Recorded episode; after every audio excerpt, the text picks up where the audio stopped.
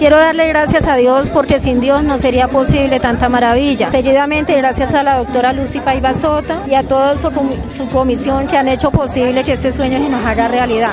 Porque sin la gestión de ella, igual a la gestión del señor rector Winston Arley Molina, fue posible esta obra y pedirle a toda la comunidad que la aproveche al máximo y la cuide y esperar nuevos proyectos más adelante. Yo de mi parte, pues lo único que quiero, soy, doy testimonio y puedo decir que, que la administración de la doctora Lucy ha sido para nosotros muy, muy excelente. Eh, se han preocupado por nosotros, en especial toda la rama de administración, porque sus funcionarios también son personas que hacen parte de este gran desarrollo para nuestra comunidad. Y en este momento que estamos aquí inaugurando también el salón del restaurante, estamos felices, gracias a Dios, porque hemos tenido un gran respaldo de nuestra doctora Lucy Palve de manos de la administración. La verdad muy contento con esta administración porque la verdad en los tres años que llevamos de esta administración ya son tres obras las que vamos inaugurando. Tenemos como primera obra el alumbrado del polideportivo, tenemos también la hechura de un Boss Pulver en, en la vía y ahora esta maravillosa obra como es el comedor para nuestros niños de acá de esta comunidad de Los Olivos que la estábamos necesitando tanto.